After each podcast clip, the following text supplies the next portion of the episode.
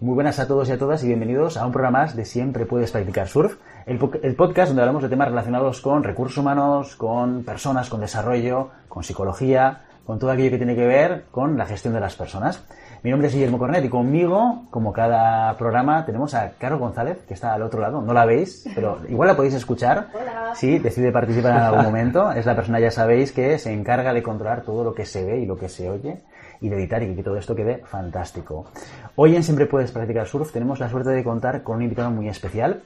Él es emprendedor, es inversor, es coach formado en coaching, vamos a decir, ¿de acuerdo? Y en PNL. Actualmente es CEO de la compañía eh, Mindbly, ¿lo digo bien?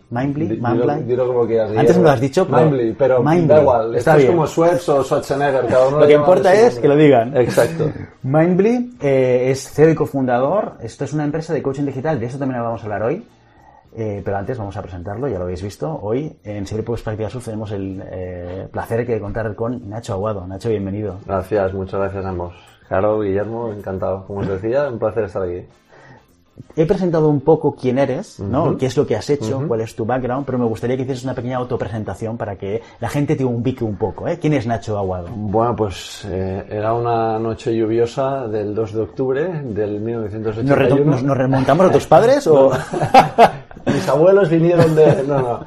Bueno, yo profesionalmente hablando me he dedicado la mayor parte de mi vida a la publicidad. Eh, iba para creativo, pero me surgió una oportunidad inicial cuando estaba de prácticas en, aquella época. Eh, y he trabajado sobre todo en agencias de medios, en gestionar campañas publicitarias eh, para compañías en un montón de países del mundo. Y bueno, pues a partir de ahí empecé a hacer un trabajo en una agencia, luego me mudé de Barcelona a Madrid y en Madrid estuve con algunos proyectos y hasta que montamos una, una agencia. Estuve trabajando pues unos cuantos añitos ahí. Eh, 2019 dejé la agencia, me fui de viaje por el mundo con mi pareja, volvimos repatriados con un avión de la embajada suiza porque nos enganchó en mitad del COVID y ahí empecé a darle forma a lo que es ahora Mindly. Ujú, Muy bien. Bueno, muchas cosas, vamos a ir poco a poco, ¿eh? porque nos va a interesar saber un poco eh, qué es lo que has ido decidiendo y qué es lo que has ido aprendiendo de las diferentes etapas, porque tienes como etapas diferentes a nivel profesional que creo que pueden aportar mucho. Pero antes de eso, te voy a leer lo que tú pones en LinkedIn. ¿Ti- ¿Tienes claro, lo tienes en mente lo que pones en LinkedIn? La verdad es que no mucho. Porque no tienes foto en LinkedIn, ¿eres consciente de esto o no? Sí que tengo foto. ¿Y, y por qué no se ve?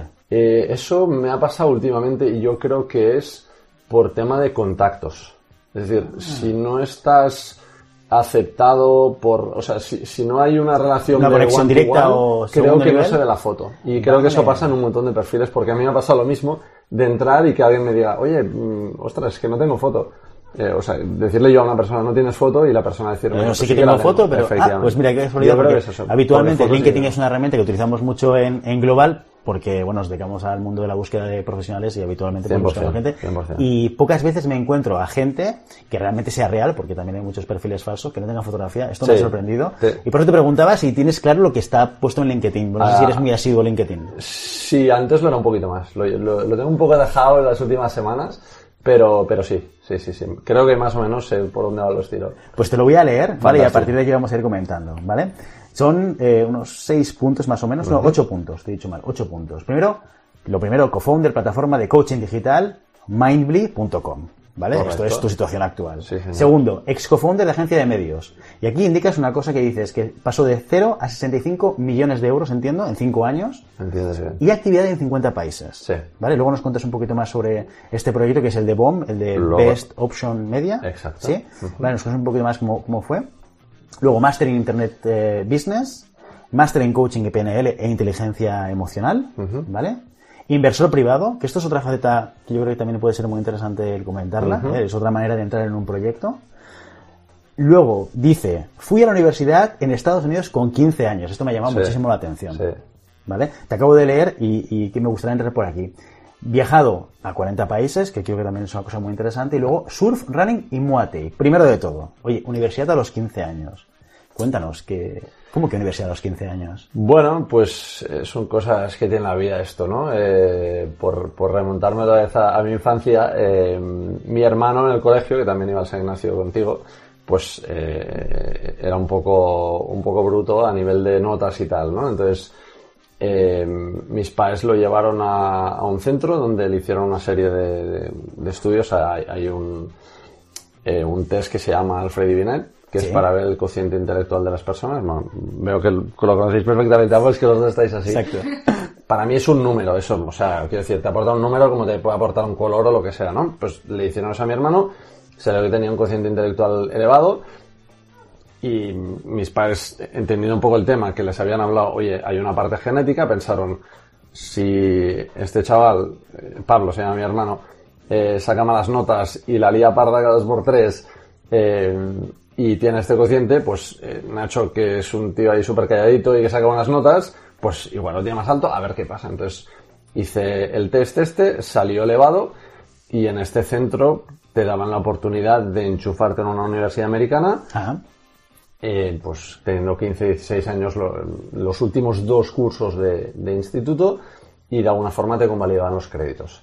Entonces me tuve que estudiar un tocho que se llama SAT, que es ante, ahora creo que ha cambiado, pero es Scholastic Aptitude Test, que es lo que es eh, el acceso a la universidad aquí, ¿no? la, selectividad. Entonces me tuve que estudiar un tocho de libro, de matemáticas, lenguaje tal, hacer un examen, pasarlo, hacer una entrevista y entrar en la universidad. ¿Y te vas a Estados Unidos tú solo? ¿Te vas con la familia? Me fui solo. Sí, sí, sí. ¿Con 15 años? Con 15 años, sí. habían dos personas más eh, de, Cataluña que venían conmigo también. O sea, que no los conocía, ¿eh? Los conocía ahí. pero, pero sí, me fui solo. ¿Cuánto tiempo estuviste en Estados Unidos estudiando? Eh, cuatro o cinco años. Cuatro o cinco años. Sí, haciendo ¿Y, carrera ¿Y qué, qué estudiaste? Eh, Bachelor of Business Administration, que es... Mm, Dirección o sea, el AD, lo que sería el AD de aquí. Vale. Bueno, ¿y qué, cómo fue la experiencia? Pues fantástico. Yo, vamos, el día que tenga hijos, eh, los encantado de poderlos enviar fuera si puedo, porque con 15 años mm, te topas con una cultura completamente diferente que es la americana y además empiezo a conocer a gente de países que desconocía su existencia. Yo con 15 años no sabía que Santa Lucía existía o, o Trinidad y Tobago o Sri Lanka. No era un, un experto de geografía, entonces estos países pues conocía gente de, de, otros países y para mí esa experiencia es súper enriquecedora y te abre muchísimo la cabeza. ¿Qué es el viajar en general te abre la cabeza. Es verdad, es verdad. ¿Y, qué es lo que te llevaste desde esa experiencia de Estados Unidos? O sea, porque después de acabar ADE, te vuelves a España. Sí, sí, sí, correcto. En, en la academia en la que estaba me gustaba mucho que hacían charlas eh, y traían invitados, por un poco lo que hacéis aquí vosotros, pero de cara a, que alguien nos pusiese después de cenar, pues toda la gente que está en la academia te traían una persona que venía de la NASA, te traían un astrónomo, un matemático y te venía a contar pues cosas de su profesión eh, y eso me parecía muy enriquecedor, pues con 15, 16, 17 años, el tiempo que estuve ahí en esa academia, te, te hacían parte de profesiones y de cosas que, que bueno, pues te, te nutrían, ¿no? Eh, y más en esa época que normalmente pues estás en modo quiero aprender, ¿no? Claro, estamos hablando 15 años, esto es eh, la segunda mitad de los 90. 97, 97 al 2002. Exacto. Eh, ¿Qué diferencias vistes o viviste entre Estados Unidos y España?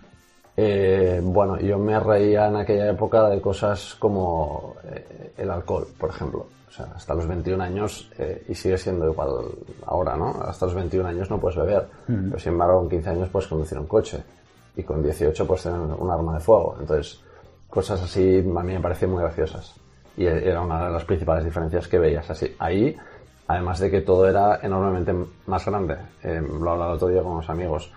Mm, los vasos de Coca-Cola eran enormes, las patatas, todo era por... Big size. No, el normal size es el big size aquí, ¿no? Exacto, exacto. Sí, sí, sí. Bueno, eso afecta también a las panzas de las personas ahí, ¿no? En Estados Unidos, pero... ¿Por qué decides venirte a España? Em, porque no me gustaba... Estuve viviendo en Georgia, entonces estaba cerca de Atlanta, al, sudoeste, y eso... O sea, Estados Unidos hay muchos estados dentro de Estados Unidos y cada uno tiene sus peculiaridades, considero, eh, y hay pues grandes ciudades y hay otras ciudades más pequeñas.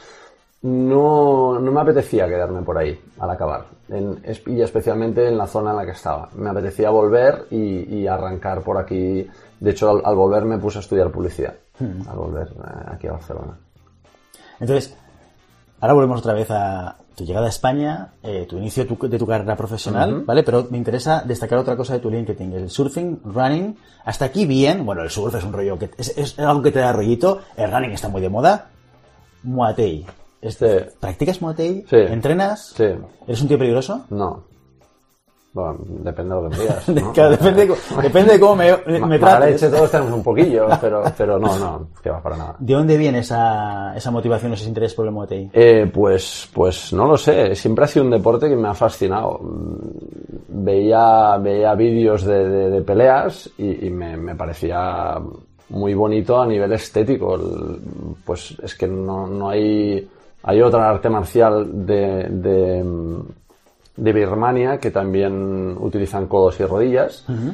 Pero bueno, el Muay Thai sabes que es el, el- el arte de los eight limbs, que dicen, ¿no? De las ocho extremidades. Eh, No, perdón, no, de las, de las seis extremidades. A ver si lo digo bien. Son los puños, los codos, cuatro, rodillas y los pies. Entonces son ocho. Y hay otro en Myanmar, cuyo nombre no recuerdo, pero que utilizan también la cabeza. Entonces serán cabe- hasta cabezazos, eh, que eso es un poco más bestia. Pero sí, empecé a entrenar justo al dejar la agencia eh, y, ha seguido. Eh, en mi viaje aproveché en Tailandia, que estuvimos un mes ahí de descanso para ir a entrenar todos los días ahí en Tailandia y aprender. Soy muy amateur, pero me, me- es un deporte me parece muy, me fascina, me parece muy chulo. No, es- yo esto de deporte, a mí también, yo soy fan de la esgrima y eh, compito y tal. ¿Ah, sí? Y creo que es súper importante este equilibrio entre cosas, ¿no?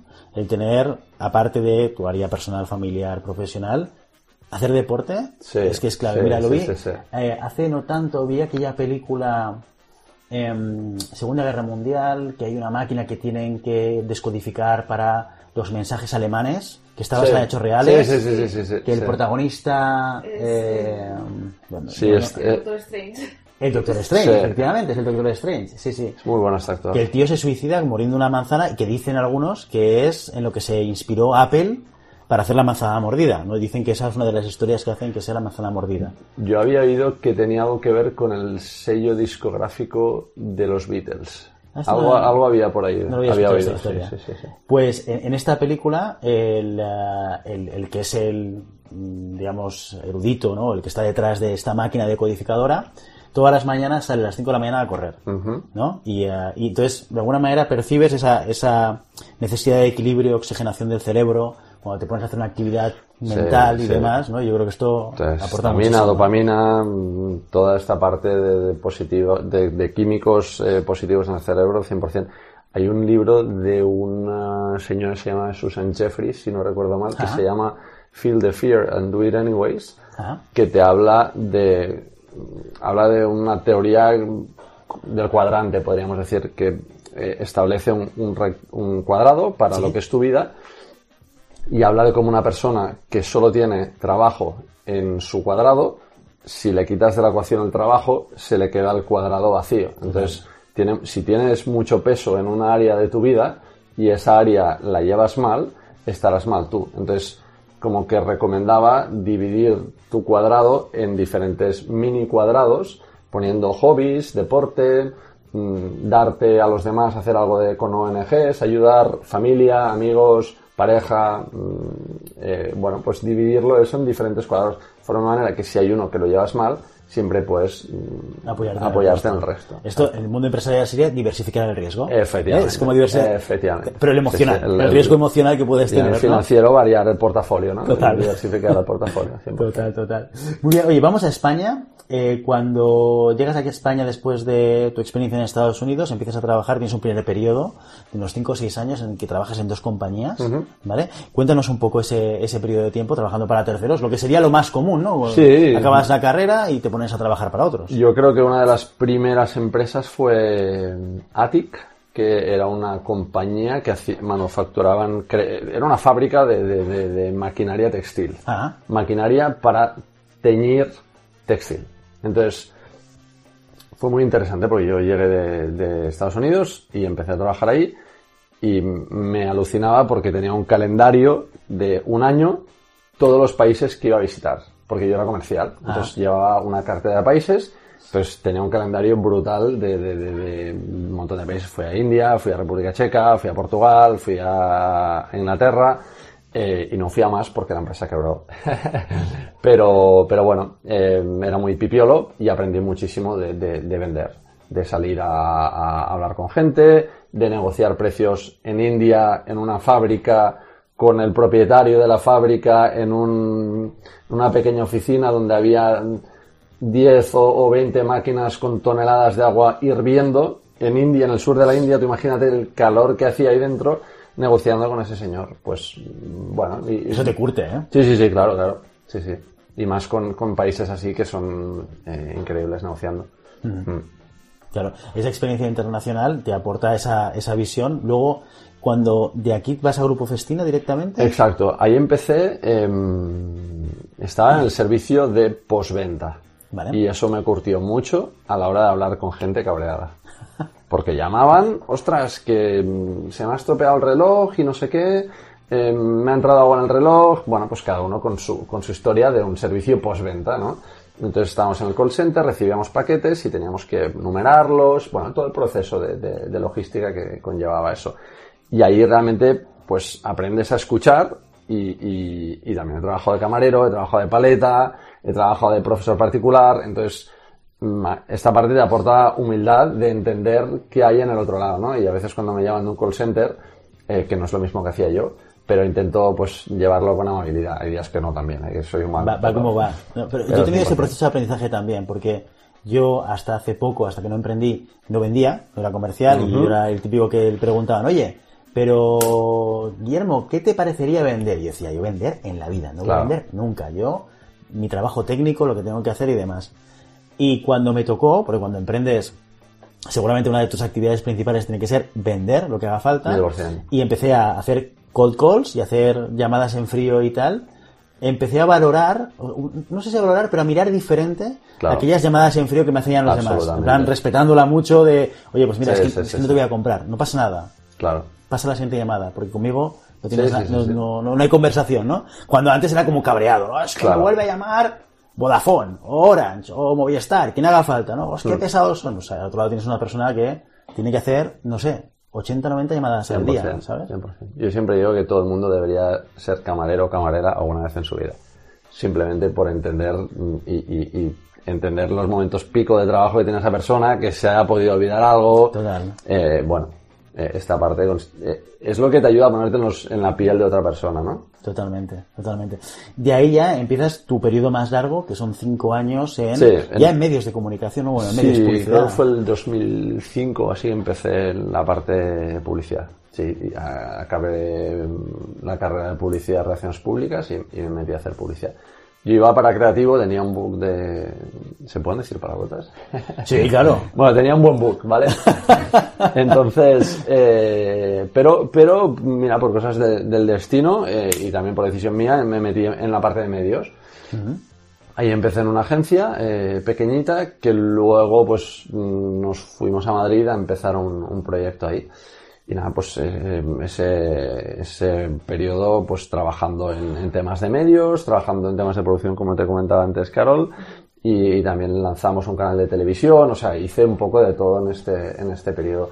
Y luego ya pasamos a, a, a BOM, que fue pues el proceso más, más, crecimiento más exponencial que he tenido dentro de una compañía a nivel eh, facturación, a nivel gente y demás. Ese que decíamos de 0 a 65 eh, millones de euros, sí, lo que ponías sí, sí, en, en, LinkedIn.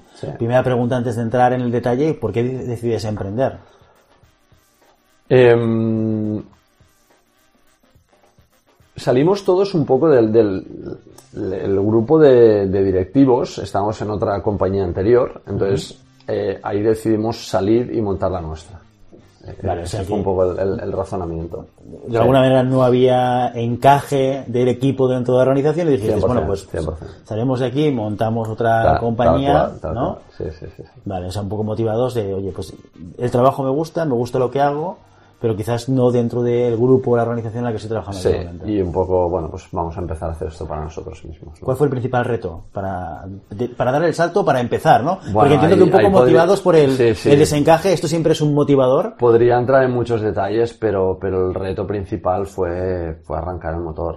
Eh, arrancar el motor de empezar a, a conseguir clientes, empezar a conseguir tracción.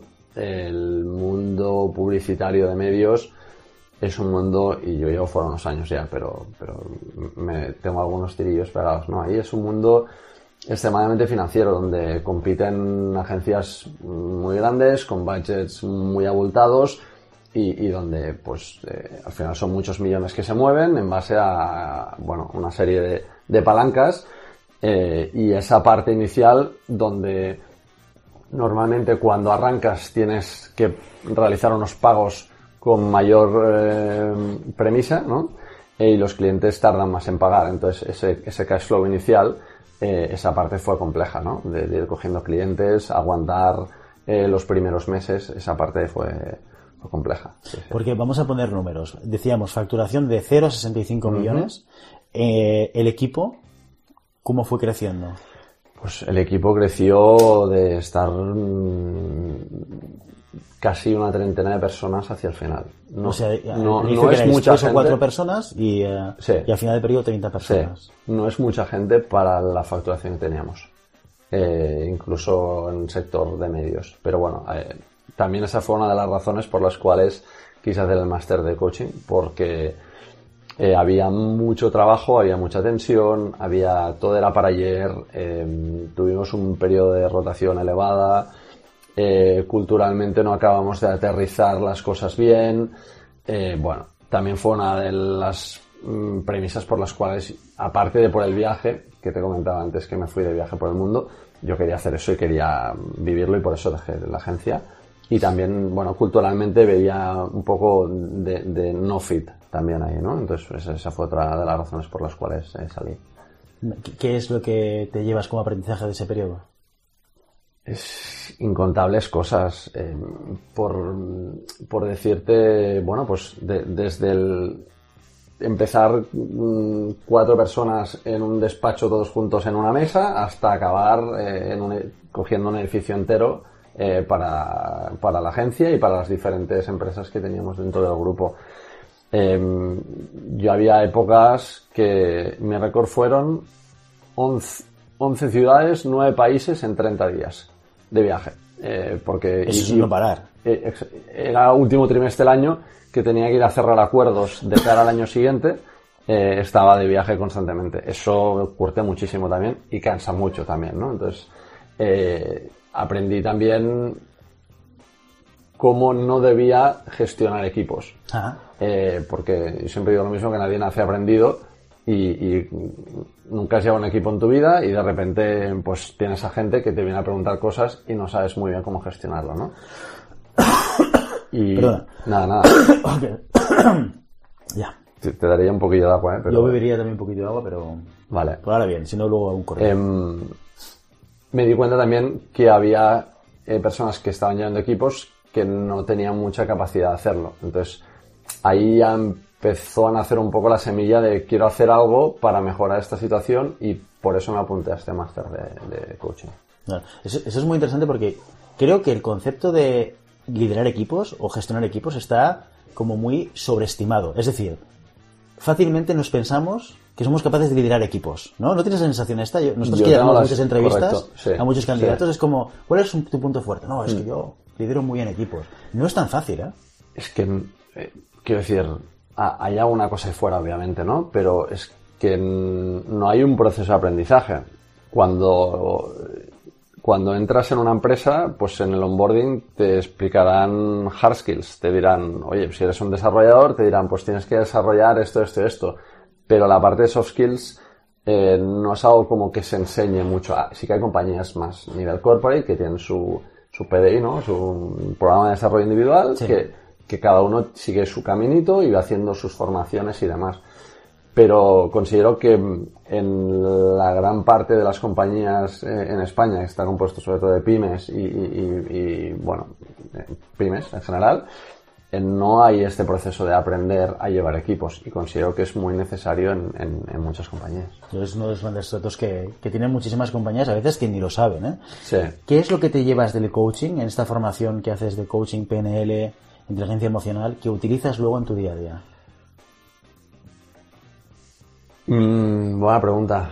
Me llevo muchas cosas, como soy un tío bastante culo inquieto y siempre estoy leyendo y demás, eh, pues voy incorporando cosas y, muchas veces prueba y error, ¿no? Pero mm, me, llevé mucho y, lo intentaba aplicar, lo que al ser de culo inquieto, como te decía, a veces voy, intento ir más al grano, eh, pero el tema de la escucha empática me parece muy, muy esencial en, una persona que esté llevando equipos, ¿no? El, poder escuchar a, las personas de tu equipo en cuanto a sus necesidades y en cuanto a, su, a, su sensación y cómo se encuentran dentro del equipo. Eh, y, bueno, siempre, al menos en Mindly, siempre lanzo la pregunta de ¿en qué te puedo ayudar? Más que te puede ayudar en algo, que la respuesta es un sí o un no, ¿en qué te puedo ayudar? Mm, provoca un, pensamiento de, oye, ¿en qué me puede ayudar esta persona? Y lo bueno es que eso se, como que se contagia. El resto de las personas, entre ellas, también se dicen, oye, ¿en qué te puedo ayudar? ¿O te puedo ayudar con esto? Entonces, ese, eso normalmente es algo que es bastante top bottom, ¿no? O un poco cascada, que si, si los founders, sobre todo en, startups, tienen e, esa filosofía y esa cultura, pues se va permeando a lo largo de la organización. Bueno, es que al final la cultura de una startup o de una compañía recién fundada es, la cultura del fundador. 100%, Y la cultura no deja de ser el comportamiento de cada uno. Es verdad. Y, se va transmitiendo. Sí, ese comportamiento que no lo que hay escrito. No, no, no, es, muy diferente muchas veces. A veces sí que se puede jugar con el lenguaje y esto lo podemos encontrar. Eh, yo puedo decir unas cosas, si soy, si tengo mucha facilidad de convencer, soy una persona que soy muy influyente, puedo llegar a enmascarar comportamientos que no van alineados con lo que yo digo, pero porque tengo una alta capacidad de influencia y soy muy convincente y soy muy persuasivo. Pero en general no pasa así. En general el comportamiento, el observable y lo que vivimos es lo que acaba teniendo muchísimo más peso. Entonces, estás durante este periodo de tiempo en este nuevo proyecto, primera eh, experiencia como emprendedor. Sí. Cuando acaba este proyecto es cuando inicias hablábamos de dos proyectos en paralelo, pero ya me decías que uno de ellos es más como sí, project. correcto. ¿Vale? y luego en paralelo también hay otra cosa muy interesante de, tu carrera profesional es que empiezas a ser inversor. Cuéntame primero esta parte y luego ya vamos y entramos un poquito más en, la, en, esta siguiente etapa de emprendedor. Vale. Em, yo no me considero un inversor.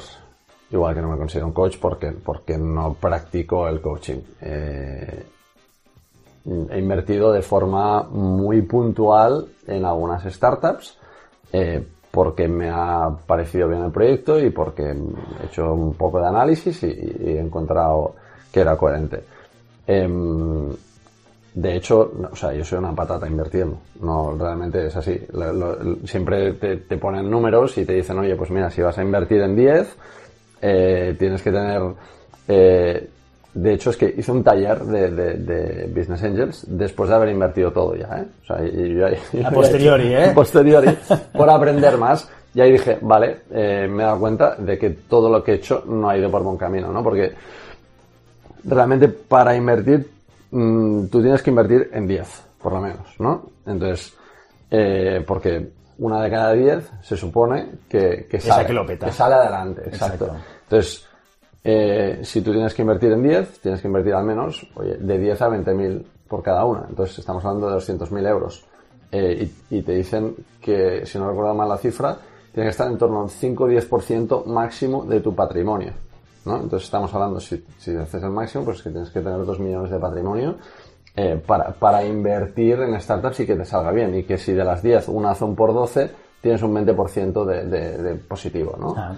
Eh, nada, plegue velas entonces dije, oye, mira. el, primer tema es, para ser Business Angel tienes que ser rico. Sí, entrada, sí, sí, esto, no todos, ¿eh? esto no, no, te lo dice la gente, pero es que es así. O sea, los eh, Business Angels profesionales te dicen que tienes que invertir en muchas startups para que te salga bien la jugada. eh, porque si no, no, estadísticamente no, tienes que tener mucha suerte para que te toque un, globo de turno, por poner un nombre. ¿Y, estas startups en las que tú has invertido? Yo me miro los números, hay los números, los nombres, ¿eh? eh, 500 Markets, Trámite Smart App, 101 Startups o 101 Startups, 21 Buttons. De estas solamente me suena 21 Buttons. eh, y porque creo que salió en prensa o Sí, no sé exactamente sí. por qué, ¿eh? Sí. porque tampoco estoy muy metido en la en, en actualidad de startups, ¿no?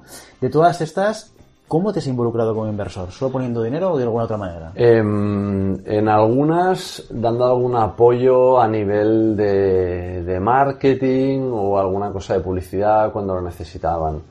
Eh, pero en la mayoría como, como in- inversor y punto.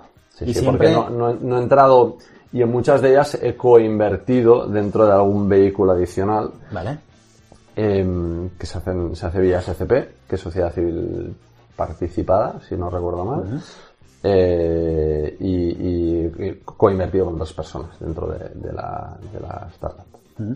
Sí, Y de estas, ¿cuáles están saliendo bien o en qué punto están? ¿Cuál es tu Em, experiencia posterior y después de haber invertido, haber hecho el curso de Business Angel? Lo que he aprendido es, sobre todo, que si vuelvo a invertir en alguna, que ahora ya tengo suficiente con invertir en la nuestra, eh, es que me involucraré no solo a nivel mm, económico, sino también a nivel apoyo.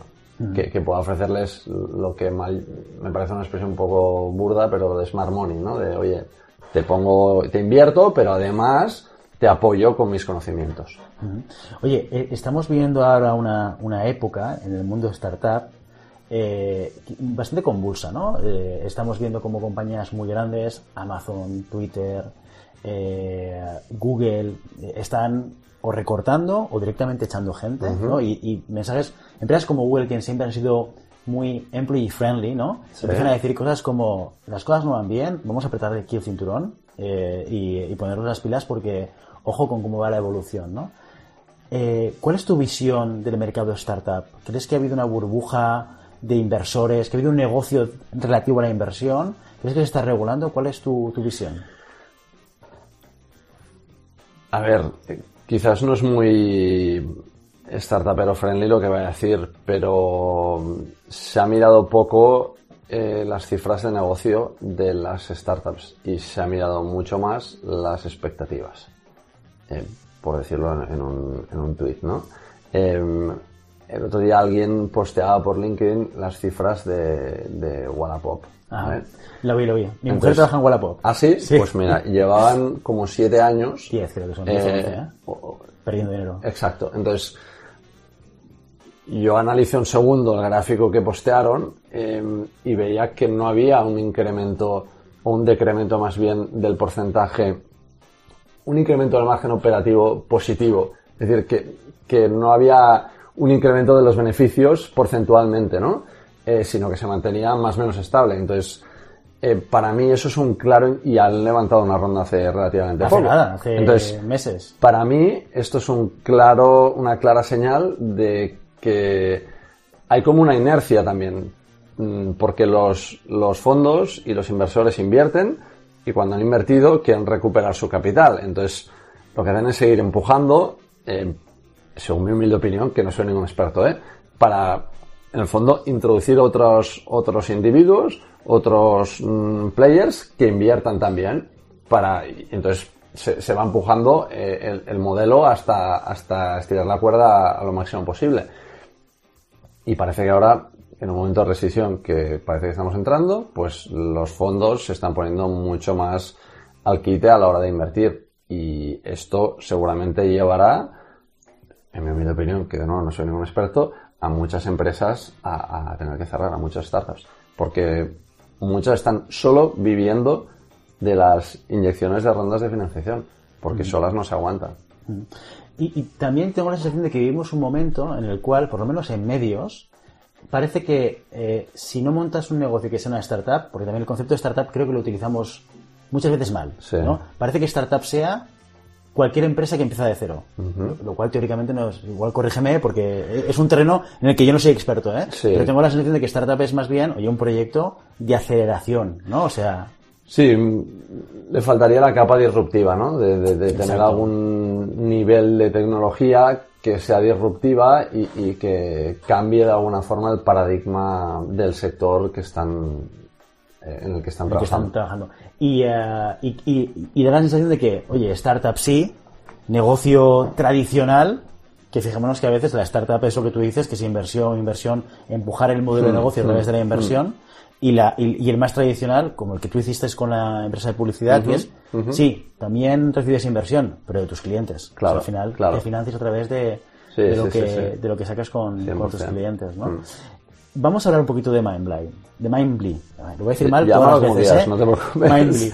Eh, después de tu experiencia emprendiendo en eh, el área de publicidad, eres, empiezas a invertir en otras startups y decides eh, bueno, poner, poner un nuevo proyecto encima de la mesa con una visión diferente. Cuéntanos un poco cuál es el punto de partida de Mindbly y de dónde surge la idea. Em, y empecé a darle vueltas a esto en el 2016. Y empecé a investigar un poco qué había en Estados Unidos eh, sobre esto. Em, y estoy investigando mercado, viendo qué, qué existía a nivel digital, a nivel de coaching. Pero me zambullí más en la parte B2C. Ajá.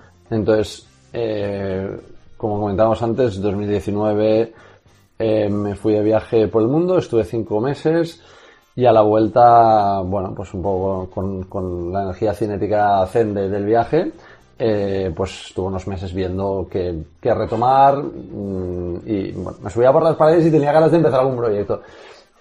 Entonces primero hice esto de startupping, que es lo que te comentaba, que fue un side project, que era una base de datos de, de, mm, herramientas no code, y luego empecé a darle vueltas otra vez y a retomar algunos apuntes, el típico folder ahí en Google Drive que tenía de, sobre, es- sobre el proyecto de coaching. Y vi que faltaba algo en el mundo de coaching para aplicar a las empresas. Em, al final, vivimos un tercio de nuestra vida trabajando, de nuestra vida adulta. Entonces, si no estamos bien en el trabajo, estamos mal en la vida, ¿no? Lo de los cuadrantes, al final, eh, solo por tiempo ya te ocupa un tercio. Eh, entonces, considero que en el trabajo hay que estar bien, hay que currar y hay que echarle ahí bien. Eh, pero un poco por eso, por, por este estar bien en el trabajo y por esa falta de liderazgo positivo que yo había tenido en, en- en Best Option y donde me había dado cuenta que no tenía ni puñetera idea de gestionar equipos, eh, pues mm, lanzamos eh, Mindly pues, para ayudar a personas en compañías a poder eh, generar nuevos skills, soft skills que necesiten para su trabajo. Tanto a managers, pero tenemos como do- dos vías de, de programas, uno más enfocado al liderazgo de cara a managers y otro enfocado a cualquier persona dentro de la compañía que necesita un coach cuando quiera, como quiera. que este vamos a hablar un poquito de la parte más empresarial ¿no? del proyecto Vale. luego nos entramos me gustaría ent- entender un poquito más el valor adicional de la propuesta de valor Eh, esto lo concibes como un proyecto startupero lo concibes como un proyecto más de crecimiento orgánico ¿cuál es tu idea inicial? Eh, bueno, como dice Michael, eh, como dice Mike Tyson, eh, todo el mundo tiene un plan hasta que la, la vida le da la torta en la cara, ¿no? A ver, era más un proyecto startupero, ahora lo estamos llevando igualmente hacia un proyecto startupero, eh, aunque bueno, los crecimientos orgánicos nos encantaría que fuesen mucho mayores, obviamente, como, como a ti y como a cualquiera que tenga un poco de, de- de ganas, ¿no? En ese sentido. Muy bien. Eh, ¿Qué propuesta de valor adicional tiene Mindbly? Eh, porque, claro, tal y como lo describes, sí que hemos dicho que es, que es digital, ¿vale? Por lo tanto, aquí hay un elemento tecnológico, ¿vale? Pero eh, hablar de desarrollo de personas, líderes, eh, seguramente es una commodity en recursos humanos, Sí, ¿no? Porque forma sí, parte sí, un poco de nuestra materia prima de trabajo. ¿Qué es lo que aporta Mindbly al, al, al desarrollo de líderes dentro de una organización? Lo que tenemos es primero eh, un proceso de, viniendo del mundo publicitario, de, de- de captar el briefing eh, bastante importante, ¿no? De, de entender realmente en qué momento está esa compañía. Eh, hay un formulario y aparte de una serie de sesiones con, con los responsables de talento y a veces con los founders, depende de- del nivel de, la compañía que estemos hablando y ahí nos hablan un poco de su cultura, de los valores, del background de la compañía, de dónde están, si han hecho procesos de coaching antes, qué les ha gustado, qué no les ha gustado, qué consideran ellos un proceso exitoso.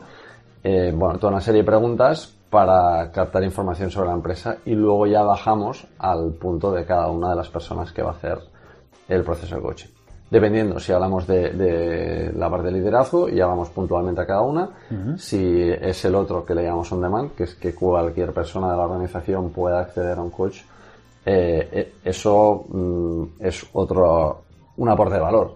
Porque no, quiero decir, no hay ninguna plataforma ahí fuera, ahora mismo, que cualquier persona de la organización pueda acceder a un coach. Sí que hay para psicólogos. Para coaches que yo sepa y que tenga conciencia, no. Esto, eh, corrígeme si me equivoco, es una especie como de marketplace donde conectamos coaches eh, con coaches. A, nivel business angel es la pregunta eterna de ¿es un marketplace esto o es un SaaS? Pues es un mix. Eh, porque por una parte y hacemos eh, es un híbrido entre marketplace, SaaS y consultoría. Vale. Tenemos la parte de consultoría de captar todo el briefing inicial. Tenemos la parte de SaaS de aportar una plataforma en la que eh, bueno, ese es el campamento base y, el timón para seguir todo el proceso. Eh, y luego tenemos la parte del marketplace, eh, mal llamado así, porque no está abierto a todo el mundo, sino solamente para las compañías que se hace un programador para cada una de ellas, donde cada usuario puede acceder y encontrar a un coach o a una coach que, sea ideal para él o para ella. ¿Lleváis ahora en el proyecto dos años más o menos? Sí, abril 2020 2021, eh, abril 2021 constituimos. A nivel empresarial, ¿en qué punto estáis? A nivel de crecimiento, a nivel, ¿en qué estado está ahora el proyecto? Está en estado, bueno, pues en el equipo nos llevamos a 10 personas. Eh, tenemos mm, unos cuantos clientes eh, desde corporate hasta, hasta empresas más chiquitinas. Eh, y tenemos un montón de programas activos con, usuarios. ¿Y qué diferentes retos tiene un proyecto como el de Mindly comparado con el de la agencia de publicidad que montaste previamente? Eh, pues nada que ver. Eh, la agencia de publicidad, la dificultad estaba en, captar clientes y en gestionar bien las campañas final cada campaña era un mundo diferente y cada campaña tenías que pelear los costes ad hoc, aunque podías tener una base o un acuerdo madre, un marco. Y sin embargo, con este proyecto, eh, parecido es también la captación de clientes. Eh, bueno, pues eh, es, te voy a contar a ti, ¿no? el sector B2B y de recursos humanos es, es complejo eh, y luego, una vez arrancado el programa, eh, por la parte interna es bastante sistemático porque lo tenemos todo súper organizado en ese sentido. ¿no? Mm. Tanto a nivel de front de cara al usuario como a nivel nosotros interno de, todas las gestiones que se hacen. ¿Qué esperas del proyecto de aquí dos, tres años? Me encantaría llegar al, bueno, pues a, poder ayudar a un millón de personas a, gestionar skills y a, mejorar su capacidad de comunicación, ya sea como líderes o, en su trabajo del día a día. entiendo que eh, gran parte del éxito de, una, un SaaS marketplace, como queríamos llamarlo, que es Mindly, está en el coach. O sea, hay una parte que evidentemente es ese match que tú estás hablando, porque esto, se habla poco de esto, ¿eh? ¿eh? pero que es muy importante que el coach y el coachee, casi como Tinder, ¿eh? Esto, ese match entre ambas partes es clave para que el proceso de coaching, tú puedes ser un coach, Muy tú vas a estudiar sobre esto, ¿eh? Pero vamos, tú puedes ser un coach maravilloso y si no encajas con el coaching, da igual que tengas la metodología, las herramientas, que seas una persona, que seas una persona que tengas mucha experiencia, si no hay conexión, no va a funcionar, ¿no? Entonces yo entiendo mm. que hay una parte de aportación de valor, que esto Mindly eh, ayuda, ¿no? Mm. Pero la otra parte es el coach. El coach forma parte del equipo de esas 10 personas, son personas que son externas a, la organización. Eh, esto me lo decía el otro día una persona en una presentación que fui, me decía, que ya, ya la conocía esta persona antes, me decía, oye Nacho, pero esto de los coches es que, ¿cómo lo hacéis? Porque hay, mucho vende humo, ¿no? Me decía. Total. Entonces, eh, a mí me gusta ser muy claro con esto. Nosotros lo que tenemos es una base de datos de, de más de 1500 coches de todas las asociaciones de España que hemos normalizado es decir, puesto cada columna con su variable correspondiente y a partir de ahí hemos hecho un ranking, pues eh, poniendo las horas de formación, el nivel de certificación, etc, etc, muchísimas variables. Entonces, el proceso de onboarding de los coaches que tenemos, que primero hacen un formulario de acceso cuando aplican a, la plataforma. A partir de ahí ya tenemos, oye, eh, vemos si ese coach eh, cumple con los estándares y está en el top percentil de ese ranking que tenemos. Si es que sí, eh, green flag, pasamos a la siguiente fase, solicitamos toda una serie de documentación de parte del coach, decirle, oye, nos envías referencias de diplomas, certificaciones, horas de vuelo que hayas hecho, que digo yo, y además le pedimos cartas de referencia, al menos tres, mm. ¿vale? De compañías con las que haya hecho coaching o personas individuales, pero siempre en el ámbito de business, ¿vale? No tanto en el life coaching. Eh, porque, bueno, estamos hablando de, tema de business y a partir de ahí hacemos una hora de, de entrevista con nuestra lead coach y si la persona vemos que todo correcto, pues para adelante. O sea, un control de calidad partiendo de una due diligence, ¿no? Sí, sí, sí. De la persona. Esto es muy importante. Bastante. Dices, el comentario que te dice tu compañero eh, o compañera, el tema de los vendehumos, es que es verdad. Sí, sí, Porque la barrera de entrada es tan baja, 100%. ¿no? Que pueden entrar muchas personas. hace poquito salía en prensa, no sé si has leído esta noticia, eh, que em, no, no, lo voy a decir exactamente como dice la noticia porque no me acuerdo exactamente, ¿no? Pero acusaron a un coach eh, a un año de cárcel por eh, haber dicho que era psicólogo o psicóloga. No sé si has leído esta noticia. No, francamente no. Yo creo, yo creo que esto, es, para mí es la punta del iceberg. O sea, eso quiere decir que hay mucha gente que explica que tiene ciertas experiencias o que tiene ciertas eh, cierto bagaje que realmente no lo tiene. Claro. Y es clave hacer este, este proceso de, de garantía. En la época en la que estaba en la agencia, eh, fui a. Nos presentamos a un concurso del Colegio de Psicólogos de Madrid eh, y uno de los puntos, junto a una agencia creativa, y uno de los puntos que querían sacar era el intrusismo, ¿no? Eh, de, los coaches dentro del... Hace, hace años ya de esto, ¿eh? Pero 100%, o sea, nosotros trabajamos temas de soft skills en el trabajo, que luego siempre se salen cosas personales, porque mm, si te vas a dormir cansado de trabajo, te levantas cansado, mm, vida personal, vida laboral es la misma, ¿no? Exacto. Pero sí, sí, no, en, temas eh, de psicólogos ahí no nos metemos ni de broma. O sea, el, eh, lo tenemos mucho en, nuestra cultura en ese sentido también. No, eso es muy importante porque al final, si, si no eres honesto con la propuesta de valor, ah, te pilla el toro. O sea, llega un momento en el cual el toro te va a pillar. O sea, es una cuestión de tiempo. Y esto lo he vivido yo personalmente. Eh, en el máster de coaching tenías que hacer una serie de sesiones con unas horas para, que, te, para que te dijeran, ok, pues has acabado el proceso y tal me topé con una persona que había tenido, eh, había estado medicada, había tenido una serie de episodios clínicos y después de la primera sesión yo dije, lo siento, pero no puedo ayudarte. Claro. Eh, y hay que ser asertivo porque a veces la persona te dice, oye, me ha ido muy bien, quiero seguir. Y así fue. Eh, yo dije que no porque no era ni mi terreno ni estaba capacitado mm, como coach en ese sentido, ¿no? Mira, veíamos ahora la noticia, ponla un segundo para que la vea Nacho, esta, bueno, no, está de aquí. No, era la de coaching. Sí, la del coaching que has puesto hace un momento. Mira. La Fiscalía pide un año de cárcel a una coach por fingirse psicóloga. Pues vaya. cosas que, cosas que pasan. Eh, es, un tema serio. no, no, es un tema muy serio. Es, que a veces la psicología... por, por doctor, ¿no? O por traumatólogo. Porque, no sé, porque soy fisio y me pongo a operar. Eh. No, totalmente. Lo que pasa es que a veces la psicología está en un terreno que muchas veces la gente entiende que no es igual a la medicina. Y no es igual a la medicina, pero es ciencia igual. Mira, hace poco estaba con unos amigos, en los cuales estaba uno que conocemos eh, los dos, cenando, una hamburguesa y nuestro foco de discusión fue si la psicología era una ciencia o no era una ciencia. Y yo les explicaba, sí, este era nuestro foco de discusión.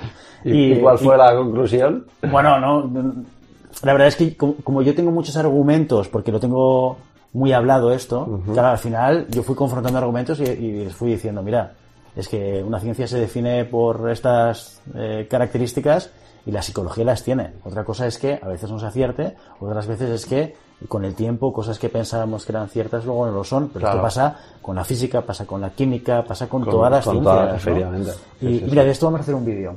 la psicología, luego ya te pasa el enlace. si la psicología es una ciencia, no lo es. Y así lo explicamos un poquito. O sea que también hay un poco de bueno, falta de conocimiento o, o falta de profundidad en, en tratar con seriedad, como tú dices, con conceptos como el tema de la psicología, ¿no? Correcto. Ya, además hay otra cosa que yo considero que, que mm, donde vivimos hay un, estigma culturalmente hablando de ir al psicólogo, ¿no? En otros países es, es, normal, ¿no? Lo que decía el traumatólogo, te, has hecho daño en el tobillo, pues vas al traumatólogo. Aquí te encuentras mal emocionalmente, oye, si vas al psicólogo, vas al psicólogo, pero no, es, está como visto peculiarmente o porque te patina el embrague que dice un amigo Exacto. o porque eres un flojo o lo que sea, ¿no? Y considero que te, este estigma mmm, se habla mucho en LinkedIn, que tú también estás por ahí y tal, pero considero que, que, que tenemos que sobrepasar eso ya estando en el siglo en el que vivimos, ¿no? Yo creo que poco a poco va, va bajando cada sí, vez más. Sí, sí, esta, 100%, 100%. esta visión negativa mm, o esta mm. se va normalizando muchísimo más. Sí. Oye, déjame preguntarte una cosa sobre el equipo humano. Una, ¿eh? de, no. una, ya que te he preguntado varias, sí, ¿eh?